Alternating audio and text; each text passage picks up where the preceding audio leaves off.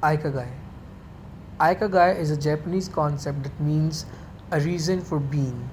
The word Ikigai is usually used to indicate the source of value in one's life or the things that make one's life worthwhile. The word translated to English roughly means thing that you live for or the reason for which you wake up in the morning. Each individual's Ikigai is a personal to them and specific to their lives, values, and beliefs.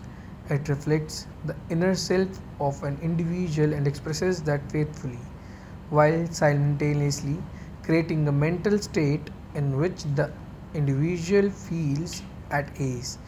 Activities that allow one to feel like a guy are never forced on individual. They are often spontaneous and always undertaken willingly, giving the individual satisfaction and a sense of meaning to life.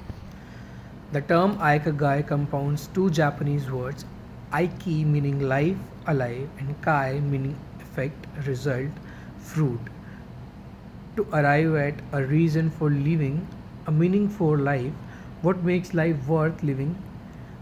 In the culture of Okinawa, aikagai is thought of as a reason to get up in the morning that is a reason to enjoy life. In TED Talk, National Geographic reporter Dan Buettner suggested Aikagai as one of the reason people in the area had such long lives. One of the five areas Dan Buettner has examined and presented in his book is Okinawa.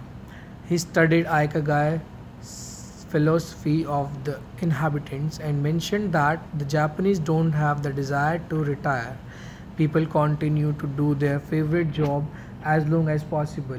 If their health is good, moai, the close knit friend group is considered an important reason for the people of Okinawa to live long. The word aikagai usually is used to indicate the source of value in one's life or the things that makes one's life is worthwhile. Secondly, the word is used to refer mental and spiritual circumstances under which individuals feel that their lives are valuable.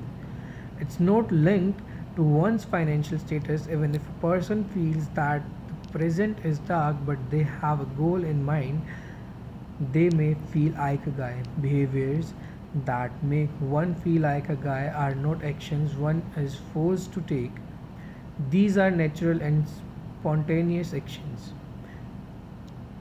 in the article named ikigai jibun no konosi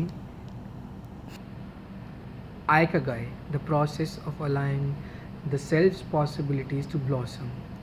Kobayashi Tsukasa says that people can feel real Ikigai only when, on the basis of personal maturity, the satisfaction of various desires, love and happiness, encounters with others, and a sense of the value of life, they proceed towards self realization. Thank you.